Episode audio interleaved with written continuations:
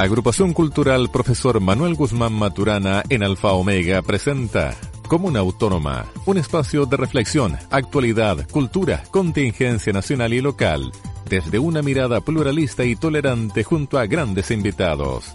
Comuna Autónoma, cada sábado de 11.30 a 13 horas por el 106.5 de la frecuencia modulada. Radio Alfa Omega.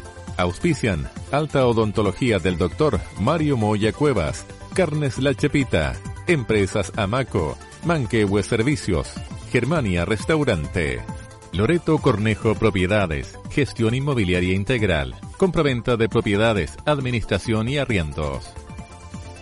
Quedan junto a ustedes los conductores de Comuna Autónoma. Hola, hola, hola, muy buenos días a todos en este día especialmente eh, lindo. Lindo no solamente por los invitados que, eh, que tengo hoy día, que son unos invitados maravillosos, los cuales ya voy a presentar, sino que también porque estamos eh, ya finalizando el año, ya se acercan las fiestas de fin de año que son especiales para unos más que otros, pero que en general nos llenan el alma de, eh, de buena energía, de cariño, de, de, de repasar lo que fue el año y que eso siempre es positivo para todos. Quiero empezar eh, saludando, como siempre, y muy eh, cordialmente a Comuna Autónoma de la eh, Agrupación Cultural Profesor Manuel Guzmán Maturana. Y también, por supuesto, a nuestra radio que nos acoge todos los días sábados en este horario, Radio Alfa Omega. Así que un gran saludo para ellos en este día sábado y también los saludos especiales desde todo mi corazón a mi amiga Mariel. Mariel, como siempre, pensando en ti y esperando tu pronta mejoría y que prontamente estemos las dos en este programa acompañándonos. Te mando desde el fondo de mi corazón todo mi cariño y toda la esperanza de que vamos para adelante. Dicho esto y habiendo hecho los saludos que, que nacen del corazón, vamos entonces también con quienes hacen posible este programa y les damos la bienvenida hoy día partiendo por nuestros primeros eh, auspiciadores. Partimos con doña Loreto Cornejo Propiedades. Loreto Cornejo Propiedades es gestión inmobiliaria integral, compraventa de propiedades, administración y arriendos. Web www.loretocornejo.cl Mail propiedades arroba loretocornejo.cl. Fono 939 69638 y teléfono fijo también tenemos el 75 232 1090. Loreto Cornejo está ubicado en oficina Carmen número 752, número 702 en el edificio Renacimiento en Curicó. También nos acompaña Germania Restaurant. Germania Restaurant es comida tradicional chilena, cuenta con carnes, mariscos y pescados de selección. Son postres de elaboración propia, además de una amplia carta de vinos de la zona. Está ubicado Germania en la calle Maipú número 1988 de Molina con los teléfonos de contacto 569-7577-6854 y el más 569-8811-5551. Germania Restaurant es la esquina de la Buena Mesa. Así que, eh, como les contaba, tenemos hoy día un programa especial con dos invitados que son grandes amigos eh, míos, grandes amigos de, la radio, y que vamos a conversar con ellos acerca de la medicina complementaria. La medicina complementaria, eh, como su nombre lo dice, es una eh, medicina alternativa a lo que conocemos como medicina tradicional, a lo cual no tenemos que tenerle miedo precisamente porque es complementaria, es inocua y nos permite trabajar aspectos que muchas veces no podemos visualizar desde el punto de vista de lo tradicional. eh, desde dónde se trabaja con la medicina complementaria y específicamente con lo que vamos a conversar hoy día. Se trabaja desde el punto de vista del, eh, de la persona, pero desde la persona, desde el punto más integral del ser humano. Y por eso es que eh, van a ser dos eh, bloques bastante interesantes donde nos vamos a referir en un primer momento a lo que es el tarot terapéutico. Comúnmente, y nos van a explicar nuestros invitados, se suele relacionar el tarot con el tarot eh, predictivo, con el tarot que eh, se utiliza o al cual se consulta, mejor dicho, para poder eh, hacer preguntas respecto de lo que nos puede ocurrir en el futuro, de alguna duda que tenemos. Sin embargo, existe también esta otra utilización o empleo que se hace del, eh, del tarot y que es una eh, que es una herramienta proyectiva que nos conecta en este caso, con el proceso que estamos viviendo. Nos da una visión de nuestro yo interno para sanar las emociones. Este tipo de, de, método nos acerca a otra eh, a otras instancias que muchas veces también nos permite poder terminar con bloqueos, con bloqueos emocionales que también afectan nuestra salud. Luego vamos a tener un segundo bloque, también con nuestros invitados, en el cual vamos a hablar de las constelaciones familiares. Cuando uno habla de constelaciones familiares, es un término que es poco utilizado y del, que también conocemos poco. Y en este caso vamos a hablar de, eh, de las constelaciones que eh, son un tipo de terapia grupal que sirve para tratar diversos temas como problemas con la familia, con el trabajo, con la pareja, con las emociones del abandono, entre otras eh, situaciones que nos afectan en el día a día. De estos temas y de mucho más que se nos vayan, eh, de, sobre dudas que se nos vayan eh, incrementando, que se nos vayan apareciendo durante el programa, nos van a conversar nuestros invitados. Así que eh, vamos ya entrando a tierra derecha y parto por mi primera invitada, que es doña Macarena Cifuentes Honorato. Ella es actriz, es maestra de tarot terapéutico, es terapeuta sistémica, es terapeuta gungliana, jungliana en este caso. También ella eh, trabaja constelaciones eh, familiares, saumadora, ícaro y guardiana de las plantas sagradas, psicomagia, acompañante terapéutico, sacerdotisa de la Colmena de Brujos Chile y directora del Centro Terapéutico Integral Durga Despierta Terapeutas. También nos acompaña Felipe Ramiro Carquín, quien es acompañante terapéutico, terapeuta sistémico, acompañante en la medicina con planta y aprendiz de la medicina chamánica. Muy buenos días, queridos amigos.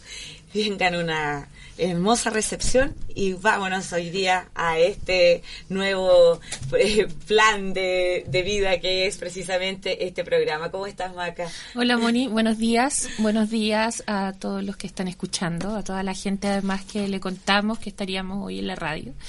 Em, agradecerte, agradecerte a la radio eh, habernos invitado.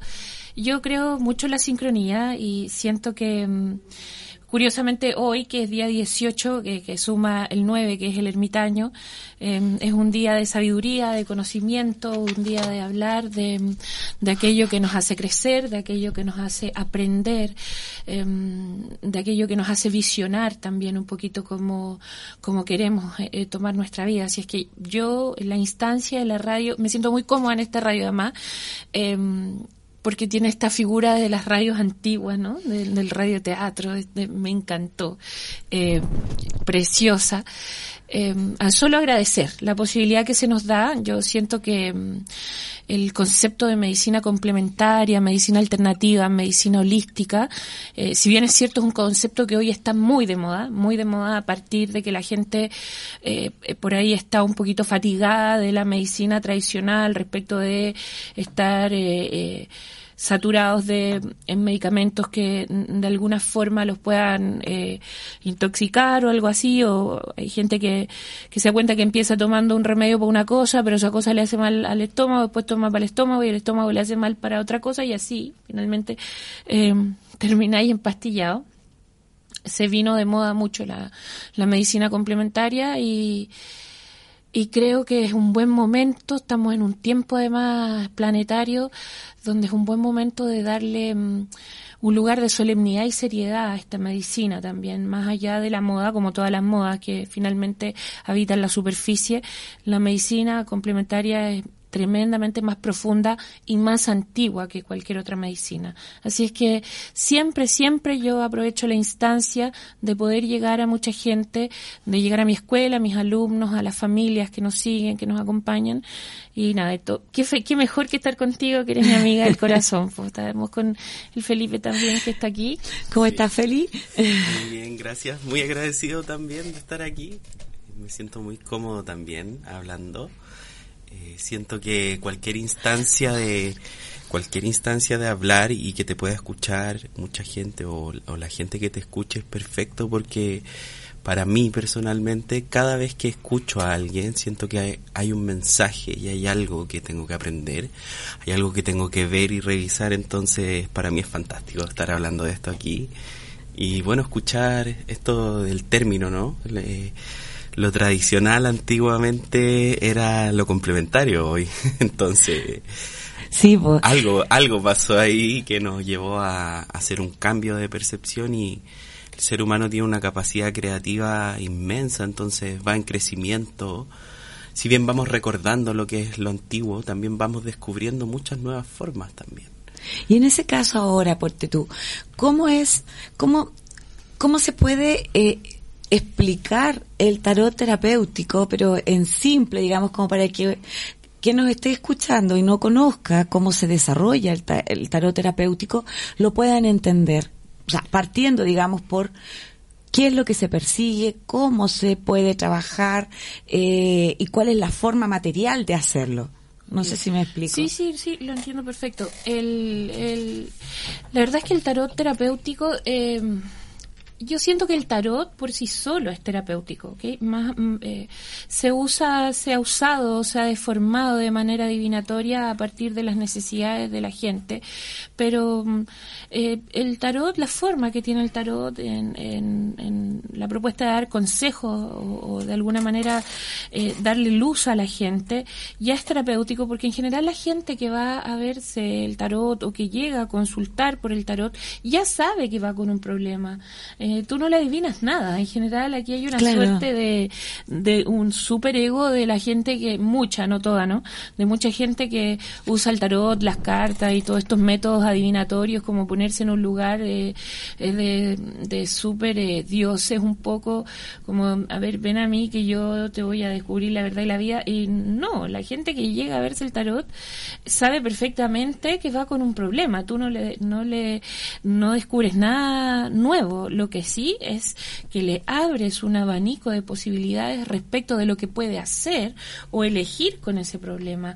Cómo, cómo, cómo camina hacia adelante. En el fondo tú eres una especie de, de Pepe Grillo, ¿cierto? En la conciencia, el tarot terapéutico funciona así. Ahora, técnicamente tiene una estructura, ¿no? Eh, por eso es que es muy distinto del tarot adivinatorio, toda esa cantidad de cursos online que salieron a propósito de la pandemia, de gente que en, qué sé yo, tres semanas ya era súper chamán, tarotista, eh, eh, no sé, de la luz sagrada y todas esas cosas que... Claro, porque entiendo que se tiene que tener también una, una instrucción para poder hacer un tarot serio, un tarot terapéutico, porque estamos hablando de terapia. Sí, sí, mira, la formación en mi escuela dura por lo menos cuatro años. O sea, la gente por ahí llega y me dice, sí, es que yo quiero aprender el tarot y quiero ver si ya puedo empezar a trabajar. Lo ha pasado con alumnos que han durado dos o tres meses y después han puesto su consulta y ya, nada, pues se ponen el turbante y la verruga y se creen adivinadores. Pues. eh, sí, ha pasado, pero en realidad no es el objetivo de la escuela y conforme nosotros vamos agarrando años también, vamos discriminando un poco, uno va teniendo el olfato para decir, no, o sea, hay que, en verdad que tú quieres trabajar eh, con esta herramienta mágica eh, a partir de la superficie y hay otra gente que de verdad quiere acompañar, ser un acompañante terapéutico en eh, alguna situación que esté pasando alguna familia. Terapéutico, ¿por qué? terapéutico porque tú ayudas a ver eh, le muestras al otro algo que sabe que tiene, pero no, no ha podido verlo. ¿De acuerdo? El tarot además está formado por una serie de arquetipos humanos que, que han habitado desde el origen de la humanidad. Por lo tanto, em, lo que le pasa a un ser humano nos ha pasado en la historia, ¿no? O sea, hay situaciones de niños abandonados que no es solo de esta época. Los niños abandonados han sido parte de la historia de la humanidad. Qué sé yo, em, las mentiras, los engaños, los fracasos, la carencia, eh, las herencias de enfermedades familiares han ocurrido a través de la historia de la, de la humanidad y se van repitiendo las líneas generacionales. El tarot sirve para eh, poder aclarar de dónde traigo esto, ¿Qué estoy cargando? ¿Esto será mío? ¿Estoy repitiendo? ¿Estoy en lealtad con mamá, con papá, con abuela? Em, esto, ¿Este miedo, este dolor que traigo, será mío? ¿Será de mi mamá? ¿Será de la historia de las mujeres de mi familia? A partir de los arquetipos del tarot, eh, tú puedes, un buen terapeuta, obviamente, un buen terapeuta, puede señalar, mira, este es el inicio. Esto está repitiendo. Curiosamente ayer me estuvimos hasta muy tarde trabajando en Litueche, estuvimos todo el día allá y mm, eh, a partir de que es un pueblo bastante eh, rural en términos del conocimiento que ellos tienen de la medicina muy eh, formal y conservadora, que nosotros hayamos llegado allá y ahora abrimos esta posibilidad de que se acerquen a la medicina complementaria, la gente está impactada. Y y surge mm, a partir de la inquietud de una paciente de terapia que se trató con su familia, luego fueron las constelaciones y ella dice yo necesito que esto la gente donde yo vivo lo conozca. Y la primera vez que fuimos atendimos, no sé, eh, 10 personas, hoy día 20, o sea, se van contando, ¿no? Y esto se va multiplicando porque mm, en lo personal me traigo el recuerdo de un, de un hombre muy joven, eh, muy estructurado, muy prejuicioso respecto de toda esta medicina.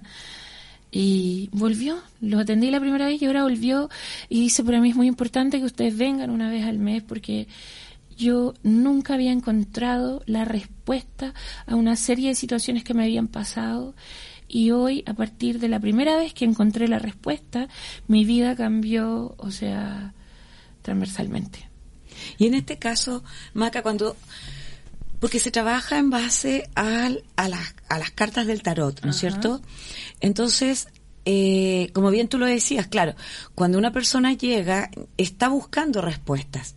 ¿Cómo se van orientando hacia eh, llegar, digamos, como al, al punto. Al origen. Claro, eso es. Al origen de, de esa aflicción que, que tiene esta persona. Porque cuando uno está como con, chuta, ¿qué me pasa? Que no, que no, no, no me, no me encarrilo, que no, no entiendo, no me explico muchas cosas. Eh, y uno, eh, en este caso, ¿cómo estoy tratando de que sea lo más material posible, lo o sea, lo, más gráfico posible para, para poder entenderlo. Como yo, terapeuta, puedo llegar al origen y llevar esto a través de un proceso mediante las cartas. Ok, lo, lo primero que ocurre es que eh, eh, eh, la formación de terapeutas, por lo menos en mi escuela, eh, consta de dos partes. Hay una hay un, un proceso en, en, la mitad de la clase que tiene que ver con que nosotros hacemos un círculo y hacemos un relato a partir de nuestra semana, ¿cierto? De cómo hemos estado y yo a los alumnos les voy enseñando, mira, ¿Cómo creen ustedes que se puede solucionar este problema? ¿Por qué ustedes creen que ellos tienen, o esta persona, tu compañero que relata esto, tiene un problema, ¿cierto? Eh, como ellos se están formando como terapeutas, yo les empiezo a enseñar a escuchar primero, a trabajar el ego muchísimo, porque si tú tienes un ego eh, eh, eh sobre, sobredimensionado, jamás te vas a poner los zapatos del otro. Eh, a poner atención en lo que trae el otro, en cada palabra. El, trabajo con el tarot terapéutico tiene una delicadeza, una profundidad de respeto tan grande. Y luego de que tú ya te paras frente a esta persona y la ves en qué condiciones viene. Hay ciertas señales, ¿no? Hay ciertas señales con la mano que corta, qué sé yo, la pregunta que hace, por qué hace la pregunta. Todo eso se aprende en los cuatro años de escuela. Por eso no es llegar y, y en dos semanas tú te preparas como terapeuta. Son cuatro años de estudio profundo. Eh, y luego, el orden de las cartas, hay una, en la terapia sistémica, yo soy terapeuta yuniana y trabajo con los sistemas familiares, en la terapia sistémica hay un orden de las cartas, por lo tanto, hay cartas que se ponen en la superficie que tienen que ver con mm. lo que son los mensajes divinos o los mensajes de tus muertos, eh, tus ancestros me refiero. Hay cartas que están en la tierra, que es lo presente, lo concreto. Hay cartas que van saliendo, que es tu origen, de donde tú traes el problema. Y ahí obviamente está toda la simbología, qué sé yo, de la madre, el padre, los abuelos, la carencia, el maltrato, millones de cosas que aparecen en esto que tú traes. Y luego hay cartas que entran, que es un poco el camino a la solución. Eso es lo concreto. Eso. Ahora cada carta es un, es un universo, mundo, ¿sabes?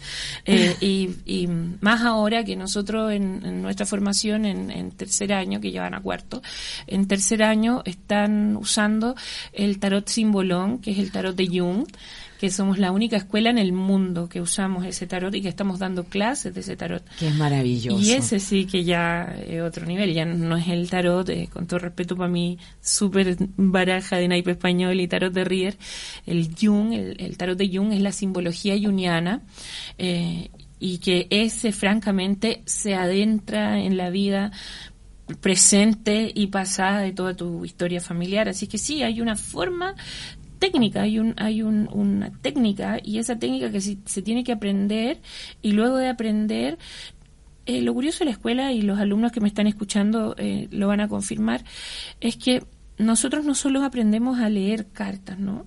También mm. aprendemos a estar impecables, a estar sanos, a estar disponibles para la persona que necesita de nuestra compañía. Porque tú te lo voy a decir así, viene bizarramente, tú no le podés sacar los piojos a otros si estáis piojento. Claro. así, así de simple. Entonces, este proceso de la escuela no solo es aprender a interpretar símbolos en las cartas, también es aprender a sanar, a escarbar qué pasa conmigo, qué pasa con la persona que viene y se para frente a mí, qué es lo que trae, qué mensaje me trae. En eso Felipe es experto porque, bueno, él está en un proceso, ya está dando terapia, entonces le ha pasado, ¿no? Muchas veces que llega una persona y finalmente es como que te viniera a hablar de ti.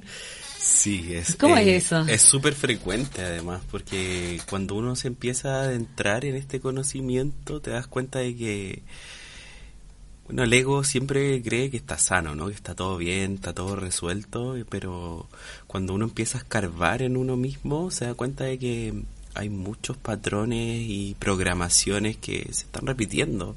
Y viene otra persona a hablarte de su problema y uno le empieza a decir, bueno, esto te pasa por esto, tú estás eh, con la mirada puesta en, en, en, esta persona porque tal persona fue así contigo y uno se empieza a escuchar y aconsejar al otro y uno dice, ah, claro, esto también me pasa a mí. Y ahí uno dice, ¿qué hago ahora? O sea, no me puedo hacer más el loco con este tema que tengo pendiente.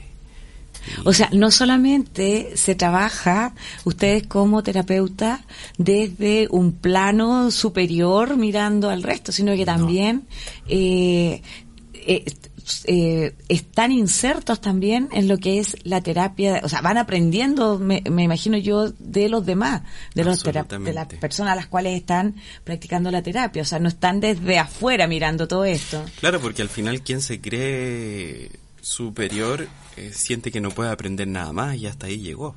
O sea, no... Quien se cree superior tiene un límite, ya llegó, ya es el superior, pues hasta dónde más va a llegar, pero quien está en sintonía con los otros entiende que va creciendo junto a todos, o sea, no hay mejores o peores, hay un nivel de conciencia. Claro, lo perdón, la, la, la, forma terapéutica además que nosotros usamos está, está bien... Eh, eh no reñida con el sistema, pero bien fuera del sistema, ¿no? Porque el psicoanalista en general, o muchas veces, no, no, no quiero echar todos en la misma bolsa, pero muchas veces se pone desde un lugar vertical donde está por sobre el paciente, ¿no? Por, eso me llama la atención de algún modo, mm, mira, que a mí me pasa, me ha llegado a la consulta que hay mucha gente que me dice, pucha, yo me senté frente, qué sé yo, a mi psicólogo, a mi psiquiatra, se, agarró su, su cuaderno para anotar y anota, anota, anota y me mira así con cara de que, mmm, ¿qué problemas tienes? ¿Qué, grandes problemas tienes? Eh, entonces ocupa una estructura vertical que claramente no genera un nivel de cercanía con eh, la persona que necesita en ese minuto contención, ayuda u, orientación. La terapia sistémica, eh, particularmente la terapia de Jung, es una terapia horizontal donde todos somos necesarios, donde no hay nadie por encima del otro. A ratos tú eh, pretendes, ¿no? Que vas a... Mira, demuestro un botón. Eh, yo estuve, yo atiendo cada cierto tiempo a muchas temporeras eh, campesinas de Rauco, La Palmilla, que les mando un abrazo gigante. Son la conexión directa que tengo con mi origen también. Em, una vez, hace muchos años atrás, mucho, mucho tiempo atrás, em, llegó eh, la Rosita y mm, yo lo había atendido en el campo mismo y mm, le faltaban los dientes. Y, ella nunca puso atención en eso, y, pero lo que puso atención era en que tenía otras cosas, otros problemas, cierto económico. Entonces yo un día le dije, Rosita, ¿por qué tú no te ríes? Me dijo, no sé, es que a mí no me gusta reírme. Entonces yo le dije, ¿estás segura? Y le dije, prueba a reírte con la mano en la boca. Ay, se empezó a reír. Entonces le dije, tú no te ríes porque te faltan los dientes, Rosita. Me dijo, o sea que tengo que ponerme los dientes para sonreír. Y yo le dije, sí. Y, y me dijo, me cambió la vida. Me cambió la vida sonreír. Yo estuve convencida, mis 50 años de vida, que yo no sonreía porque era una idiota, una amarga, y en realidad es porque nunca me preocupé de buscar ayuda para ponerme mis dientes. Y luego tú dices, ¿no? Que estás de este otro lado, dices, fuche, yo estoy preocupada que me falta, no sé, pintar la muralla, me falta, no sé, que la vacación de este año. Y tú te das cuenta que la vida es mucho más simple. Te das cuenta que la vida tiene que ver con una sonrisa, tiene que ver con mirarte hacia adentro. Entonces te pega un mazazo en la cabeza quien viene y tú te crees superior y decís, la señora su problema era que no sonreía, ¿no? No había ni un problema más grave y uno se mira y dice cuántas veces has dejado de sonreír y estás convencido que tenías un enorme problema y en realidad era que te faltaba mm, ponerte los dientes, no sé, detalles, cosas eh, eh, súper puntuales y uno lo hace gigante. Así es que al final uno se encuentra con un maestro a partir de la horizontalidad y uno entiende que, que el que está al frente a ratos es tu maestro más maestro que tú mismo. Y desde ese lugar, y ahí yo soy tajante en la escuela, en la formación, em, uno debe obligadamente trabajar la humildad, el ego, la honestidad del ego en términos de esa creencia, ¿no? Ayer hablábamos con el Rodrigo y llega un actor que yo ni sabía que existía, todo el mundo hablaba de él y yo cuando lo vi en la consulta dije, wow, tú eres Rodrigo Villegas. Sí, súper simpático el tipo, eh, y, yo le decía que estamos programados, eh, muy, muy, muy, de tiempo muy antiguo, em, ego y miedo, ¿no? Ego y miedo, ego y miedo. Tú asumes que siendo superior, de algún, de algún modo te proteges y tienes mucho miedo a ser inferior. Y eso además te pone en un lugar de, de un niño de competencia permanente. Entonces, cuando tú te sacas el ego y te vuelve y te pone en un lugar de humildad donde no quieres competir, tú quieres colaborar, entiendes que todo el que se ponga frente a ti es tu maestro. Y ese es, el corazón un poquito de esta forma terapéutica nuestra. Eh, entender que todos somos necesarios, que, que, lo que le pasa a uno nos pasa a todos, que si hay sufrimiento en el mundo vamos a sufrir todos, que una mujer que está herida o dañada en algún lugar, también nosotras estamos heridas o dañadas, que un hombre frustrado, son muchos hombres frustrados, eh, pretender que somos islas es de una equivocación feroz. Entonces, siempre que llega alguien, y tú tienes tu ego súper controlado y estás desde un lugar de humildad, bueno, tú fuiste a, a los templos budistas y tú sabes de qué estoy hablando. Mm. Desde un lugar de profunda humildad entiendes que frente a tuyo está Dios y, tienes el privilegio y, y, el regalo de tener eh, el alma de alguien. El tarot terapéutico entiende que el alma de una persona es un lugar tremendamente sagrado, un lugar de una delicadeza, de una dimensión de amor que, que debe ser tratada desde ese lugar no desde esta superficialidad no adivinatoria yo en serio siento que el sol alumbra para todo y que es súper bien que les vaya pero hay que ser muy respetuoso, muy cuidadoso con eso. O sea, claro, hablamos desde que el tarot terapéutico no es una adivinación, sino que el tarot terapéutico es un acompañamiento. Tal cual. Ahora, hay... A veces se da mágicamente que aparecen, ¿no? Adivinaciones, pero es parte de la vida, ¿no? La sincronía, cosas que y aparecen en las cartas pero no es el fuerte. No es el fuerte. O sea, el, las cartas, por, por ser un, un instrumento mágico, ¿ah? yo eh, vengo de una familia eh, que, que, habita el misticismo en su origen a partir de, sus creencias también, ¿no? Lo traigo arraigado eh, en mi linaje.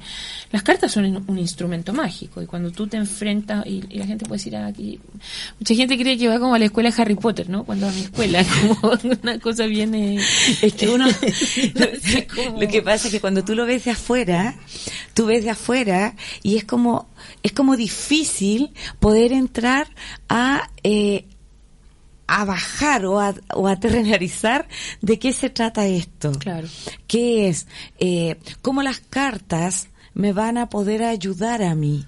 ¿Cómo? Eh, pero claro, cuando uno lo, lo, lo, lo entiende y lo, lo, lo escucha y lo aprende, como lo que estamos viendo ahora, acá hay terapeutas que son personas que tienen una formación para poder hacer este acompañamiento, esta interpretación y buscar la herramienta precisa para poder ir hacia adelante trabajando el, eh, en este caso, el, el problema que tiene eh, la persona que consulta, ¿no es cierto? Ahora, Moni, eso de, de que te hablo de que las cartas son un instrumento mágico, es real, porque hay tanta información, hay tanta información. Yo traje el simbolón, ¿cierto? Y está, bueno, nuestro tarot de Rier, que es el, que usamos usualmente para primer y segundo año de la escuela. Eh, hay tanta información ahí que cuando tú las abres, abres el tarot, sí o sí te va a dar un te va a dar en el clavo respecto de algo que tú necesitabas ver o entender hasta si lo abres jugando por eso es que yo en primer año Em, soy bien eh, eh, exigente en términos de decirles, ustedes tienen un instrumento mágico en sus manos, deben cuidarlo, deben entenderlo, deben aprender de él. Es como un, es como un anciano, ¿no? Un anciano sabio que nos está dando un permanente consejo. A ti se te cae una carta, tú la miras y el que entiende, el que sabe de verdad, no, no, no el estafador, el que sabe de verdad sabe que, wow, se me cayó esta carta, me salieron los enamores, me la di vuelta y me salió, hoy día estoy con mi compañero al lado. Eh, tú sabes que se te cae la carta, hasta ahí te, hay un mensaje mágico para ti. Pero no es solo eso, ¿no? No es solo el mensaje mágico, porque después, una tras otra, un montón de cartas juntitas, te van a entregar una historia y esa historia va a ayudar a que la persona de alguna manera pueda ver aquello que lo paraliza, que lo detiene, que lo angustia, que no le permite avanzar en términos eh, emocionales, espirituales, de salud, muchas veces económico, ¿cierto? Eh, la historia completa va a decir, mira, esto, esto pasa. Ahora, no es más que las cartas, ¿no? Es la historia y como tú la entiendes, cómo entiendes. Y ahí es que em, el acompañante terapéutico, yo se los digo a mis alumnos, hacen una suerte de apostolado. Es una manera de vivir disponible mm. a entender qué le pasa al otro y cómo yo estoy al servicio de ayudarte, de tu ayuda, de tu sanación. Em, Ese es el fuerte. Sí. Sí, eso estaba pensando. Porque, claro, por algo es el acompañamiento. O sea, si no estás en esa posición, difícilmente vas a poder entregar más o algo más a, al, en este caso a tu eh, consultante o, a la persona con la cual estás haciendo una terapia. Mm. Maca, y estas terapias con, eh, con, con, el tarot terapéutico, ¿cuánta duración tienen más o menos? ¿Hay algún plazo para, como, como para proyectarse o eso se va viendo en el caso a caso? Mira, en general, eh, eh, Moni, nosotros usamos el tarot terapéutico la, una o dos veces, ¿no? Cuando alguien busca abiertamente... A ver, hay gente que va solamente a la sesión de tarot terapéutico para saber qué le pasa, por qué lo pasa y qué es lo que tiene que hacer. Eh, nosotros eh, respetamos mucho la decisión de la persona, en ningún minuto intervenimos en términos de decirle, sabe que usted necesita venir porque usted está con muchos problemas. Eh, la verdad es que mm, el libre albedrío para nosotros es fundamental, entonces mm. si a la persona le surge y dice, mira, en realidad me hace tanto sentido esto que está pasando que yo quisiera eventualmente tener otras sesiones, uno le dice, bueno, sí, hay terapeutas preparados, la escuela ya está, hoy día tenemos tercer año que que hay... Eh, ¿Cuántos compañeros tuyos en tercer año hay? ¿Diez? Tenemos diez terapeutas impecablemente preparados en tercer año. Ellos llevan... Ellos ya hicieron un apostolado, digamos, su manera de vivir es, desde ahí. Em, entonces nosotros decimos, bueno, eh, vamos a usar el tarot para encontrar el origen, ¿cierto? Y después del origen se trabaja con herramientas terapéuticas, Moni. El tarot lo que hace es mostrar, ¿no? Es como que te pasa una película frente a ti y te dice, esto tienes, aquí está el origen, te paso por esto, ahora ¿qué hago con esto? Entonces, en el que hago, tú tomas las herramientas terapéuticas y empiezas a dar eh, tareas, ¿cierto? Se empieza a revisar y ahí vamos a otra profundidad donde el tarot ya queda de lado. El tarot es, es el diagnóstico. Mm. El tarot es el que sirve para dar el diagnóstico. Y después de eso, en general, eh, nosotros, los terapeutas yunianos no damos más de seis sesiones, a menos que el paciente determine en seis sesiones, seis, siete sesiones, ocho máximo, el paciente termine y diga, no, yo ya, yo ya, eh, yo doy el alta, digamos. Yo tengo pacientes que le digo, váyase a su casa, está perfecto. Y hay gente que me dice, no, yo necesito más. Bueno, le digo, si tú necesitas más, viene. Pero no vuelvo a insistir. Hay gente, yo tengo gente que lleva un año, dos años en terapia y que viene, y en general es porque, más allá de la terapia, es porque empiezan a hacer una escuela, ¿no? Mm. Empiezan a entender que necesitan replantearse una forma de vivir, porque al final, ocurre, Moni, que mucho de lo que nos pasa tiene que ver con la programación familiar, social, cultural, geográfica, política. Y tú decís, chuta, llegué hasta aquí eh, dándome cuenta que me he pasado la vida repitiendo los patrones de mamá, de papá, tratando de hacer feliz al resto, cumpliendo las expectativas de los demás. No he tenido mi propia vida y capaz que ni sé qué es lo que quiero en mi propia vida, porque he hecho lo que ha querido mi mamá, he hecho lo que ha querido mi papá, si ellos no pudieron, mm, hay una suerte, ¿no?, de, de manifiesto y de decretos que, ojo con eso, que bueno, ahora que estamos fin de año, hay gente que dice, yo quiero que tú seas lo que yo no fui. Los padres le dicen mucho eso a los hijos. Yo quiero que te conviertas en lo que yo no me pude convertir. Qué triste para el hijo, porque no se va a poder convertir en lo que quiere convertirse va a tener que convertirse en lo que papá o mamá no pudieron. Yo quiero que tú consigas lo que yo no conseguí. Que, imagínate el manso decreto que tú le haces a tu hijo, a tu hija. Claro, y que muchas veces son inconscientes. Totalmente. Yo quiero que llegues a donde yo no llegué. O hay gente, yo siempre digo, ah, yo trabajo con me ha tocado estos últimos dos años de pandemia, curiosamente, esperar muchas guaguitas. Eh, me refiero a mujeres que no habían podido quedar embarazadas y han ido a terapia y, y wow, y en la terapia se dan cuenta que no quedan embarazadas por estar en lealtad con mamá, con papá, que no sé, con mamá que perdió guagua, entonces ellas creen que no van a poder tener porque como mamá perdió. Y así. Entonces, eh, yo les digo, mira, es súper peligroso cuando dicen, eh, qué bueno que, que, que, que, te embarazaste porque esta guagua te va a venir, te va, le va a traer alegría a tu vida. Hmm. Imagínate, pobre guagua, que, viene, que, viene ya destinada con traje de comediante pobre guagua, que tiene que venir a alegrar a la mamá. O cuando dicen, esta condena es peor, ¿eh? yo la encuentro macabra, cuando hay un padre que ha sido medio díscolo, ¿no? Que se ha portado medio mal y ah, las mujeres se quieren embarazar y le dicen, Ah, ojalá que sea niñita, para que con ella las pagues, todas. Imagínate el decreto para la pobre, imagínate el decreto para la pobre niña. Las pagues como que la niña sea un, tu, tu, tu tirana, tu verdugo, o que la niña tenga un hombre peor que el padre. ¿Cómo la condenas a esa pobre niña? Con la niña las vas a pagar todas. O dicen, eh, qué bueno que están esperando guagua. Y si tú estás pasando un problema económico, no te preocupes que esta guagua viene con la marraqueta debajo del brazo. Pobre guagua, tiene que venir a arreglar la situación económica de la familia. o sea, nos damos cuenta de que hay una serie de, de, situaciones que nos van marcando. Total.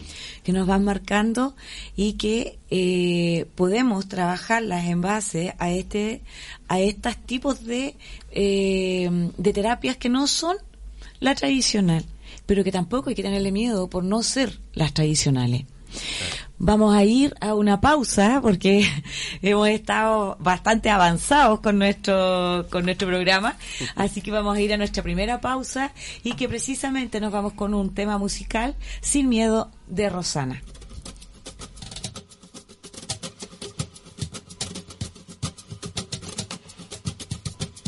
Sin miedo sientes que la suerte está contigo jugando con los duendes, abrigándote el camino, haciendo a cada paso lo mejor de lo vivido, mejor vivir sin miedo, sin miedo, lo malo se nos va volviendo bueno, las calles se confunden con el cielo y nos hacemos aves sobrevolando el suelo así sin miedo. Si quieres las estrellas, vuelco el cielo. No hay sueños imposibles ni tan lejos. Si somos como niños, sin miedo a la locura, sin miedo a sonreír, sin miedo sientes que la suerte está contigo, jugando con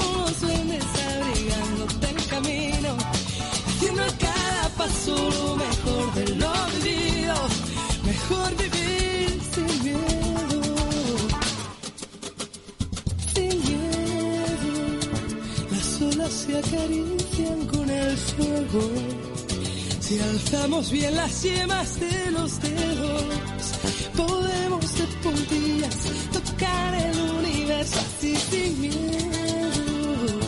Las manos se nos llenan de deseos que no son imposibles ni están lejos.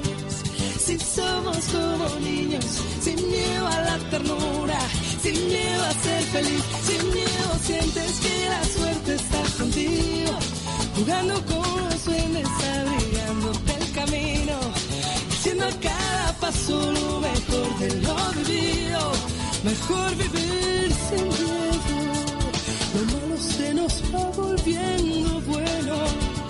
Si quieres las estrellas, vuelco al cielo. Sin miedo a la locura, sin miedo sientes que la suerte está contigo. Jugando con los duendes, abrigándote el camino. Haciendo cada paso lo mejor de lo vivido. Mejor vivir sin miedo.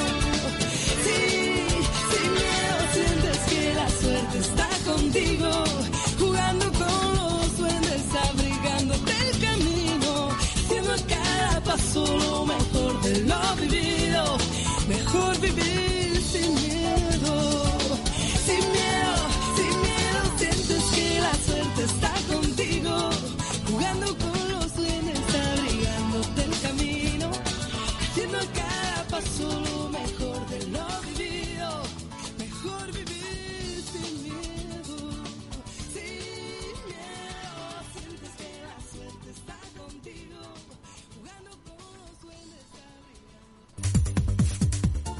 En Radio Alfa Omega 106.5 de la frecuencia modulada estamos presentando Comuna Autónoma. Bueno, hemos vuelto a nuestro segundo bloque de programa. Seguimos en esta grata compañía con Macarena y con Felipe. Y eh, como escuchábamos en la primera parte del programa, conversamos sobre el tarot terapéutico. En esta segunda parte vamos a hablar acerca de las constelaciones familiares. Eh, Macarena y Felipe nos van a explicar de qué se trata las constelaciones familiares, que como yo les describí en un principio, eh, y muy someramente, eh, nos permite también poder explicarnos determinadas eh, situaciones eh, familiares, personales, eh, de relaciones con nuestro entorno, de bloqueos emocionales y que también es una terapia que, como he dicho, es alternativa. Pero antes de que podamos iniciar ya derechamente este bloque, vamos a hacer un saludo a nuestros segundos auspiciadores. Partimos con Manquehue Servicios.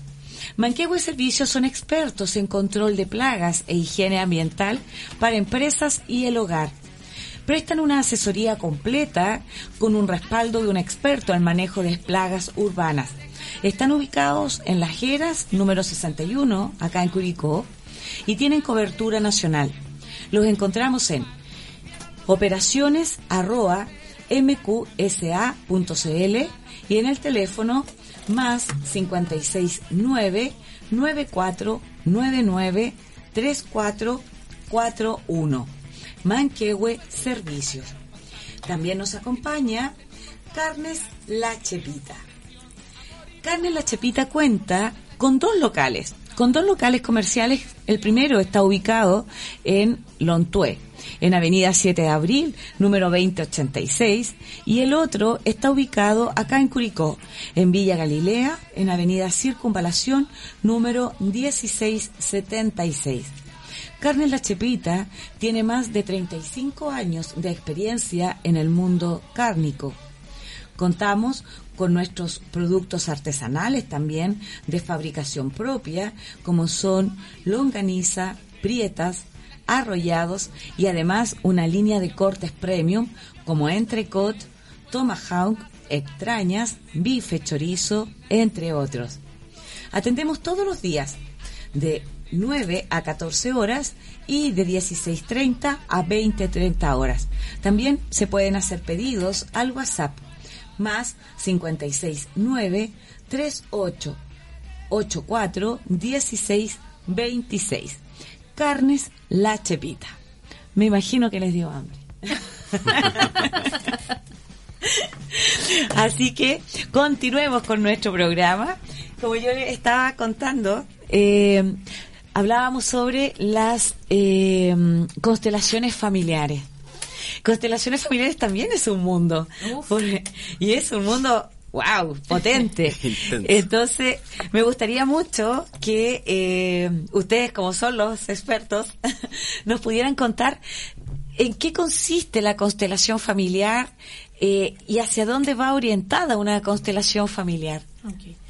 Eh, contarte que cuando yo eh, salgo de la escuela de consteladores, de la formación de consteladores, eh, se me abre también un, un mundo en términos de que eh, entiendo, ¿no? Y veo que eh, con todo se puede constelar, que todo está permanentemente constelando. Y también decido constelar de, con un método eh, personal que es con el tarot. ¿ok? Cuando la gente llega a la consulta también lo puedo constelar, que es lo que hicimos ayer el Itueche. Eh, usamos el tarot para constelar y eso son constelaciones individuales. Hay otros métodos, pero a partir de que mi origen, ¿no? Mi origen de niña, mi origen después ya con mi formación con Jodorowsky durante tres años y, es mi herramienta primaria el tarot, dije, bueno, vamos a intentar eh, constelar con el tarot y funciona. A nivel eh, individual funciona súper bien y a nivel colectivo también. Es un instrumento mágico, sí sí. Pero Yo lo he visto solo a nivel colectivo, pero a nivel individual no, no tenía como conocimiento de que también se podía hacer. Existe y es, y es muy potente. Hace poquito estuve con, con una paciente jovencita que estaba de cumpleaños y hicimos la constelación en la en individual y, y salió donde la mamá y le dijo, mamá, no, no, nunca pensé que estaba parada aquí. Bueno, las constelaciones familiares eh, son una forma terapéutica que trae a la realidad Bert Hellinger, que es un psicoanalista alemán, ¿no? Eh, psicólogo, el primero fue seminarista. Él se basa en un estudio profundo de Jung. Jung es, de los primeros buscadores de los sistemas familiares, de, la ancestrología, del árbol genealógico. Eh, Jung hace una investigación en África, Etiopía, en, en, en, los países eh, nórdicos europeos y en México, en, las culturas eh, de los indios norteamericanos, y descubre que hay una suerte de fenómeno, ¿cierto? Porque las constelaciones trabajan en el área de la fenomenología, trabajan en el área de la, de la terapia eh, fenomenológica, porque ocurre que en esta investigación que Jung, de estos tres pueblos muy distintos, eh, África, Norte Europa y Norteamérica, hay una suerte de, de reunión ¿no? que se hace la tribu. Ponen al medio el fuego y luego se van ordenando eh, los hombres de la tribu, la gente de la tribu de menor a mayor. Entonces hay un niño, los niños obviamente se ponen alrededor del fuego más cerca, después los jóvenes, los adultos, qué sé yo, y el anciano al final como como el, gran rey, como debería ser en la humanidad, los ancianos, nuestros grandes reyes. Entonces, te cuento una historia que, que de México. Hay un niño que relata, ¿no? Que hay un niño que está con pena, con, con nadie lo entiende, es un niño rabioso, está, em, tiene un, un, comportamiento errático, está enojado con todo el mundo y pasa asustado.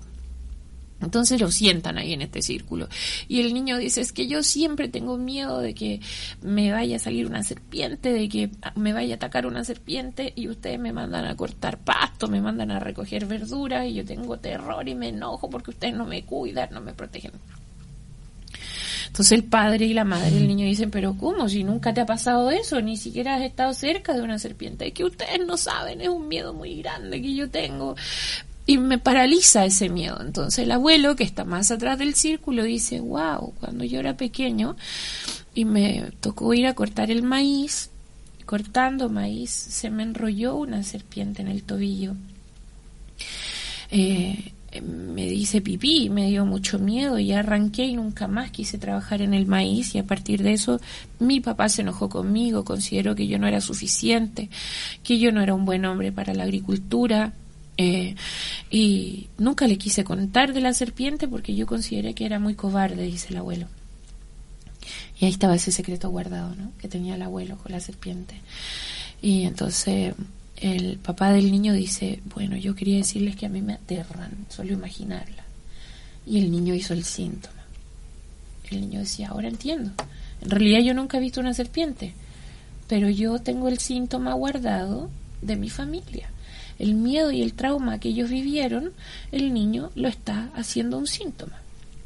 Entonces, la constelación familiar que hace es identificar el síntoma de un dolor o un, un quiebre, una decisión, una, una fisura que hubo a nivel familiar que no les permite avanzar sanamente a las generaciones que vienen. ¿Y cómo se trabaja ahí para poder precisamente encontrar esa fisura. Perfecto. Hay una forma muy muy eh, técnica, digamos, eh, que tiene que ver con eh, hay ciertos órdenes, ¿no? En la, en la constelación grupal es distinta la, en la constelación individual hay órdenes a partir de mm, dónde se ubica la gente, si se ubica arriba, abajo, al derecho, al izquierdo, está lleno de simbologías, ¿no? las constelaciones familiares agarran toda esta simbología yuniana. Eh, la gente que entiende de simbología sabe que todo se mueve a través de símbolos. Mm. Nosotros somos eh, gente que recibimos estímulos simbológicos para movernos de una u otra manera. Eh, demuestra un botón muy lúdico, el par es par en todo el mundo. un símbolo que tú sabes, uno se imagina un, platillo rojo y sabe que tiene que parar. No sabe, porque ves, es un símbolo.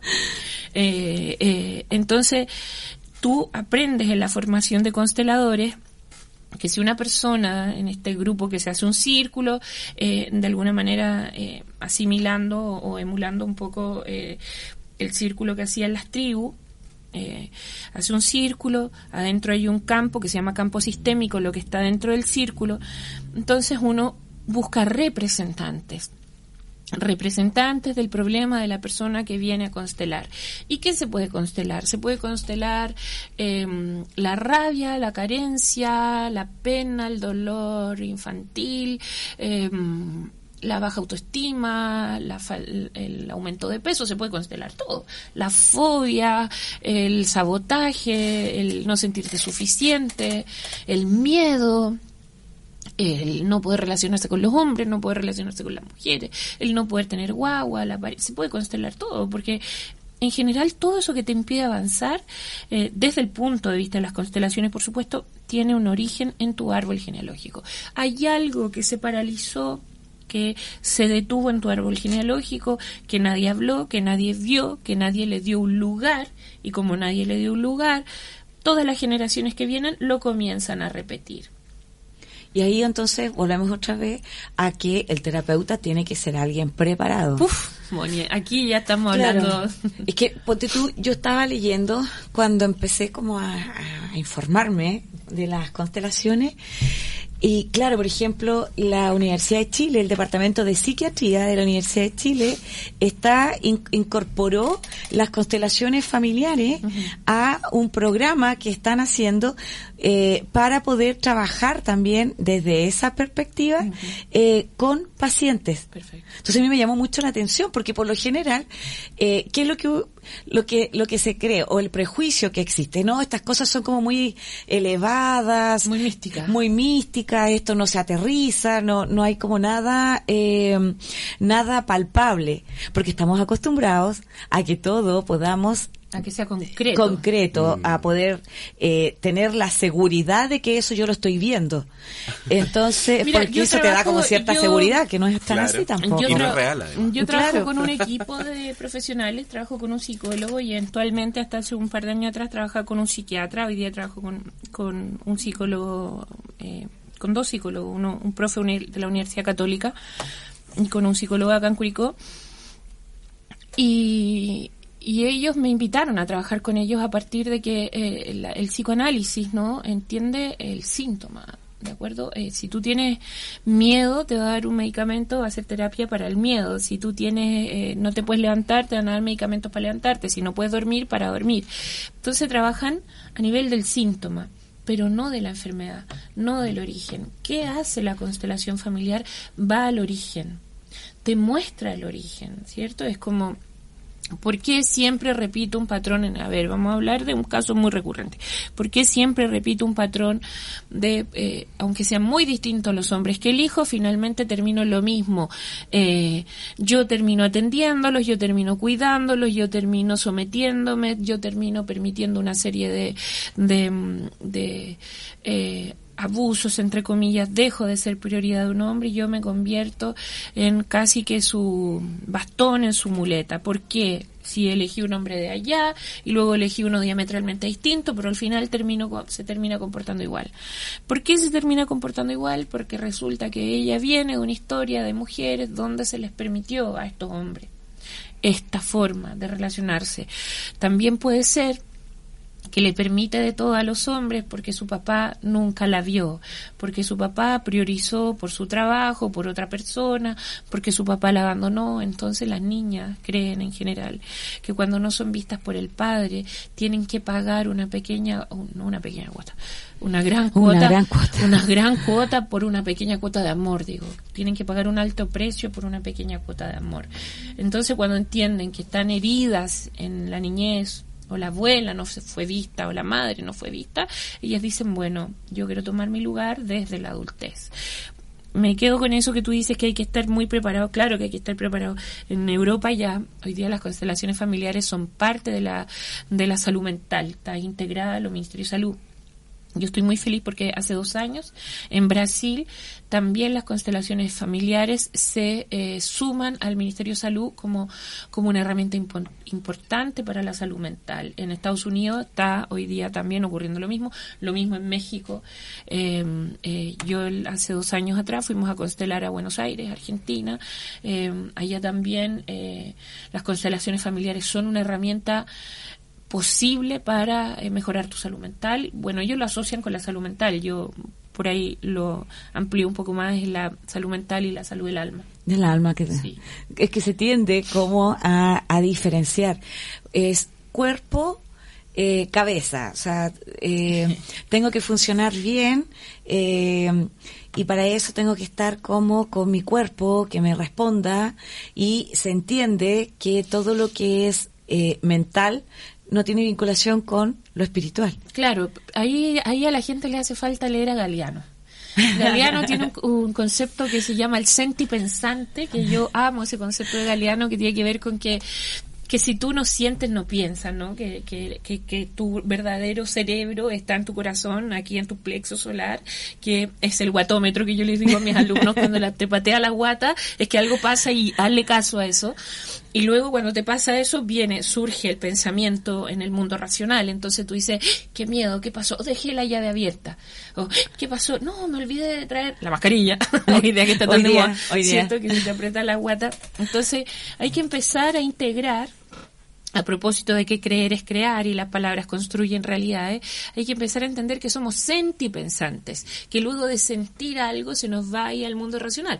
Ahora, pasa que el mundo racional está programado y educado como dije antes, desde tu formación familiar, eh, política, social, geográfica. Pero mm, si tú no tienes tu sentimiento tranquilo, sano, en paz, identificado, o sea, tú pensáis un, entráis una dinámica de rumia que no se detiene nunca. Y bueno, por ahí, a partir del ego también empiezas a creer que todo es tu culpa, que lo hiciste pésimo, y empieza el autosabotaje y una serie de cosas más. Pero te das cuenta lo increíble que es desde algo tan eh, tan pequeño puede llegar a transformarse en una bola de nieve gigantesca eh, que te empieza a afectar, porque en el fondo, como bien lo decías, Maca, la rumia, la rumia te va a comiendo y uno está ahí pensando, le dice esto que haga, y piensas, piensas, piensas, piensas, piensas. Pregúntale a Ramiro, es, profesional de la rumia, fue por año. Hoy sí, ha sido un trabajo de, de llevar la fiesta en paz con uno mismo, que además está comprobado científicamente, o sea, científicos veían que si tú le hablas a un vaso de agua, le dices qué feo que eres, qué malo, qué horrible, qué asquerosa agua, el agua se contamina más rápido que el agua que uno le dice qué hermosa agua, eres medicina, eres buena, esa agua se mantiene eh, pura, en condiciones desfavorables, o sea, lo que sea, esa agua es capaz, solo con hablarle, de mantenerse mantenerse pura. Y o sea, nuestro cuerpo es en su mayoría agua. Imagínate, estás todo el día pensando, no puedo, no soy capaz, eh, ¿qué voy a hacer con esto? No me la voy a poder. Y ahí... bueno, yo, yo a mucha gente... la vida. Yo a mucha gente en la consulta le digo, a ver, paremos un poquito. Tu mejor amigo eres tú, le digo. Tu peor enemigo eres tú también. Ahora, lo que tú gastas la energía que gastas en construir es exactamente igual a la energía que gastas en destruir. Tú eliges. Es la misma energía. O sea, no es que pongas más o menos en una u otra. La que gastas en construir en términos de lo positivo, y aquí no, no se trata de ser un, eh, un un simplista, no un conformista, ay, ellos ven todo luminoso. No, yo tengo un genio súper complejo, o sea, no es que ando por la vida tampoco Flotando. llena de flores, amor y paz. La gente que me conoce sabe. Eh, sabe perfectamente. ¿Se sabe? no, y ambos. Sí, tampoco que... Eh, pero la energía que gastáis en construir, en decirte que bien que lo estás haciendo, esto va a resultar, lo vamos a hacer bien, esto no es tu responsabilidad, es algo que tú no elegiste, piensa tú hoy día hoy que se ha abordado eh, un poco más abierto, un poco, digo un poco porque a mí me impresiona todavía, año 2021, el tema de los abusos familiares, cómo no se aborda y es un secreto así guardado, sepultado en la familia y naturalizado. Mm.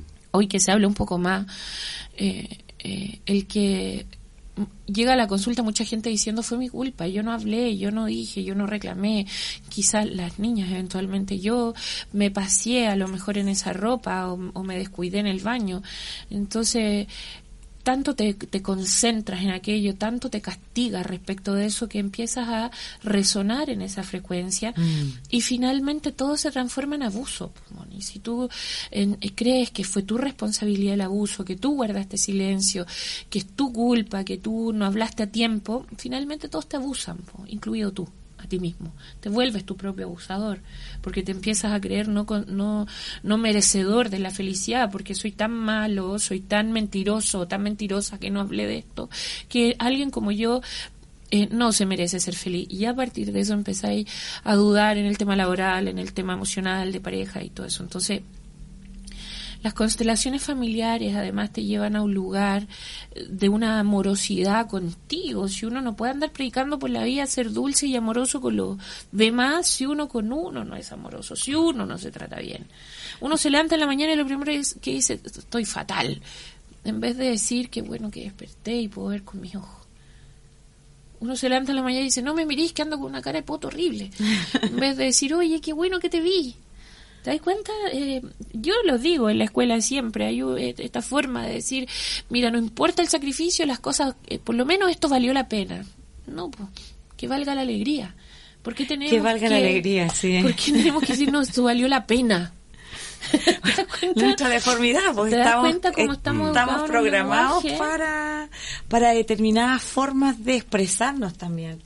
Oye, Macay, y cuando la cuando son constelaciones grupales, ¿cómo se, cómo se hace esto? Eh, eh, bueno, yo, yo conozco la constelación grupal, pero me gustaría que pudieras explicarnos o contarnos cómo es eh, materialmente, cómo se hace la constelación grupal. En la constelación grupal, bueno, se busca un lugar idóneo, un lugar apropiado, que debe ser grande, espacioso, que nos dé la posibilidad de hacer un círculo relativamente grande. Eh, las, la gente se ordena en círculo, se sienta en círculo eh, hoy por hoy eh, eh, yo estoy tratando de que haya constelaciones populares.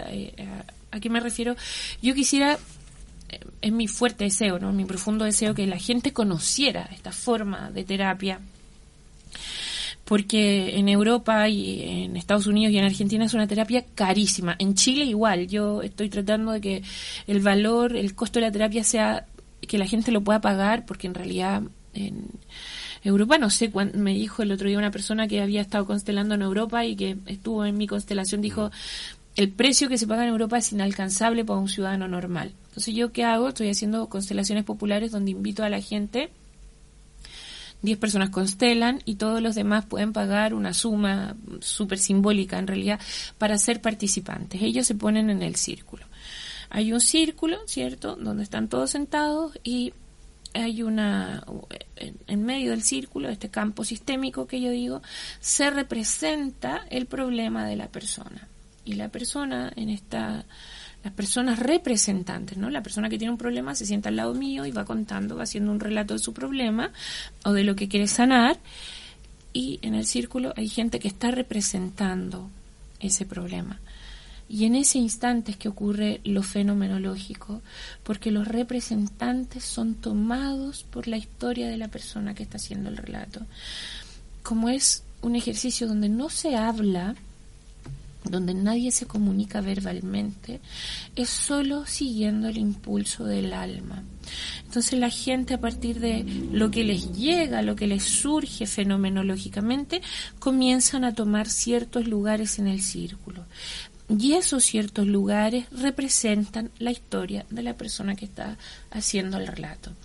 Y es ahí que a partir de los lugares, ¿no? Es como un mapa conceptual, a partir de los lugares que los representantes están tomando, que yo puedo emitir un diagnóstico, decir, mira, esto pasó con tu madre, con tu padre, por esto te duele tanto esto, porque la gente se empieza a mover de tal manera, de en un orden específico, donde ya aquí se puede traducir perfectamente. Por eso hay que estudiar.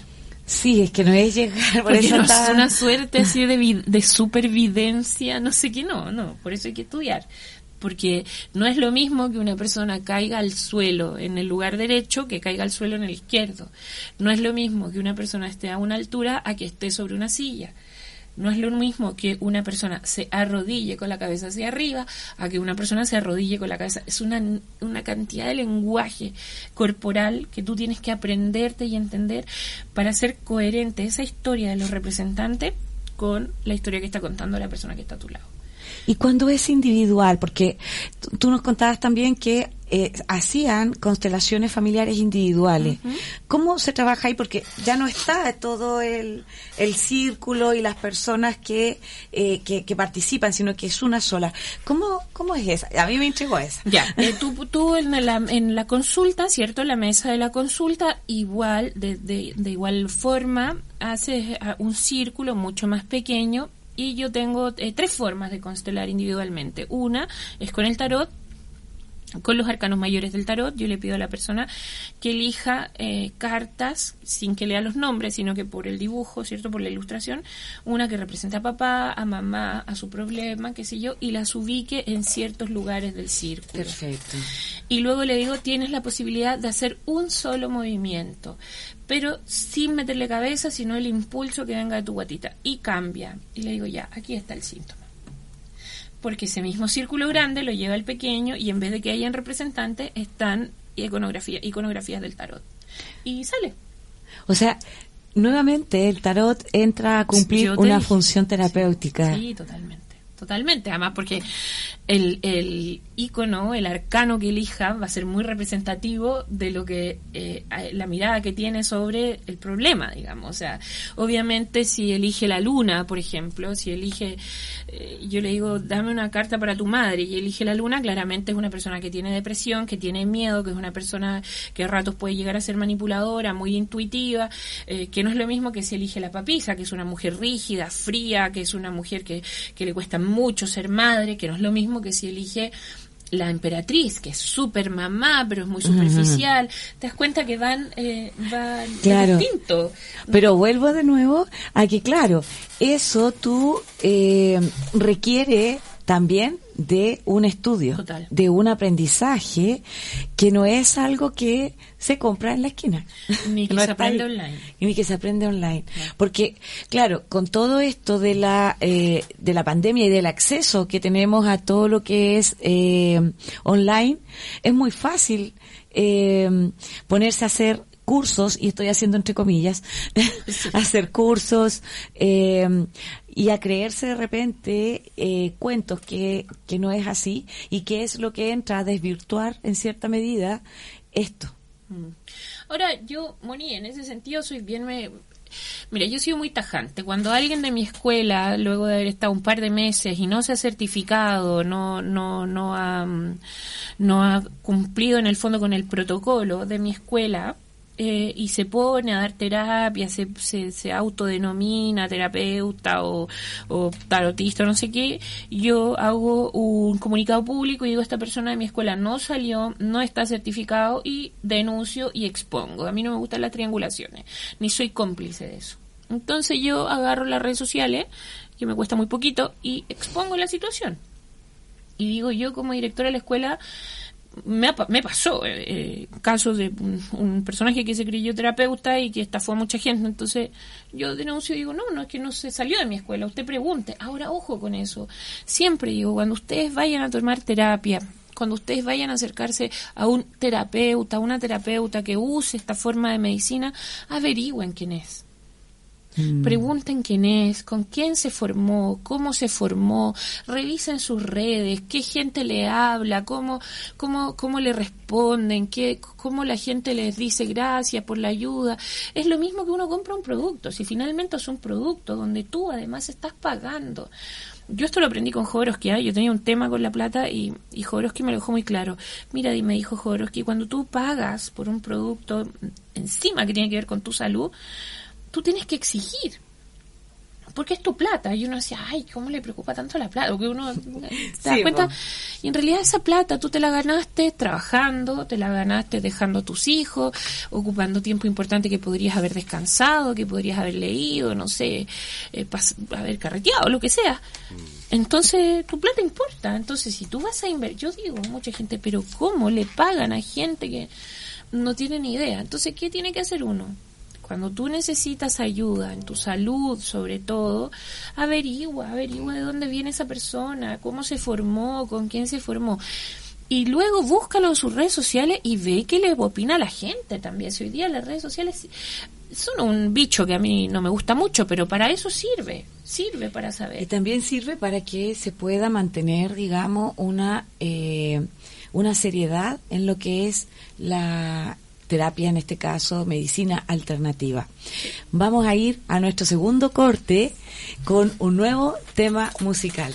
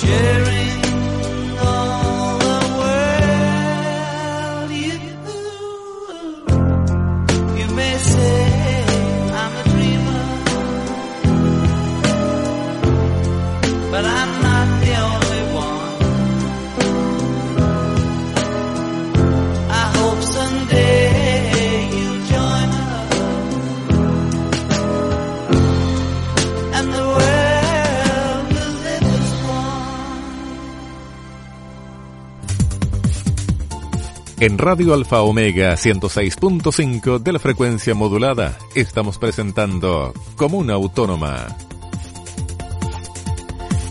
Bueno, aquí estamos conversando con Macarena Cifuentes y con Felipe Carquín acerca de eh, medicina alternativa. Específicamente, hoy día hemos podido conocer acerca del eh, tarot terapéutico y también de las constelaciones familiares. Como no es, nuestro último eh, bloque, voy a saludar a nuestros dos últimos eh, auspiciadores que nos acompañan el día de hoy, que son Alta Odontología del doctor Mario Moya. En Alta Odontología eh, hay implantes y rehabilitación. funciona en Carmen número 764 con horario de atención eso sí, con hora programada, en los teléfonos 752-328175 o al WhatsApp más 569 84 36 70 21. Alta Odontología del doctor Mario Moya. Y también nos acompaña Amaco Servicios Ambientales. Amaco es una empresa con 37 años de experiencia en el mercado de los servicios ambientales, con presencia en las regiones de O'Higgins, Maule, Ñuble y Biobío. Ofrecemos un amplio stock de portátiles para arriendo, servicios de limpias fosas, transportes de riles, rices, entre otros. La experiencia en el rubro y el constante espíritu de innovación en la gestión nos permiten ofrecer un servicio rápido, eficiente y de calidad. Casa Matriz, Arturo Prat, número 55, de Curicó, Fono 752 311750. Mail ventascuricó.cl. Sucursales Rancagua, San Fernando, Talca, Linares, Chillán, Concepción, Los Ángeles. Atención de lunes a viernes entre las 8.30 a 13 horas y desde las 14 a las 18.30 horas. Amaco, Servicios Ambientales. Y lamentablemente ya vamos llegando al final. Se pasó volando la hora. Eh, nos quedan muy poquitos minutos. Eh, y me gustaría que, eh, no sé, me pudieran, nos pudieran a nosotros eh, dar algunas palabras finales, conclusión, alguna sorpresa por ahí. Oye, lo voy a hacer muy rápido. Lo primero, decirle a la gente que, que en tiempos de oscuridad no se olviden de la luz, no se olviden de respirar, no se, no se olviden de, de concentrar en el corazón, un corazón sano. es eh, Corazón sano no me refiero a a la salud física, sino que un corazón en paz, un corazón sano, es un corazón que puede pensar y determinar bien eh, lo que sea que venga para nuestro país y para el mundo, que sea amor eh, en profundo mm, respeto, en profunda conciliación. Eh, contarles un secreto para fin de año, porque no, creo que vaya otro programa de aquí al año nuevo, em, en su mesa de centro, en su mesa navideña, eh, poner un círculo de sal, adentro del círculo de sal, un hilo rojo, todo rodeando el círculo, y la cantidad de abundancia que ustedes quieran pedir. Pueden ponerle semillas, piedritas, adentro del círculo de sal, em, con el hilo rojo. Cuando pase el año nuevo, la sal se lanza al agua y el círculo se corta y se pone en su muñeca izquierda para que los acompañe como un manifiesto durante todo el 2022. Decirles que nuestra escuela empieza en marzo. El jueves 10 de marzo. El jueves 10 de marzo eh, comienza el primer año de nuestra formación de terapeutas. Em, hay que comunicarse con el, en el teléfono de Ramiro. ¿Cuál es tu teléfono? Más 569 91 20 21 15. Y nos encuentran en las redes sociales. Yo estoy como Macarena Cifuentes, Felipe Calquín. Eh, tenemos nuestra página de nuestra escuela, Durga Despierta Terapeutas. Y nada, muchas gracias. Fue para mí muy, muy especial estar en esta radio, de verdad.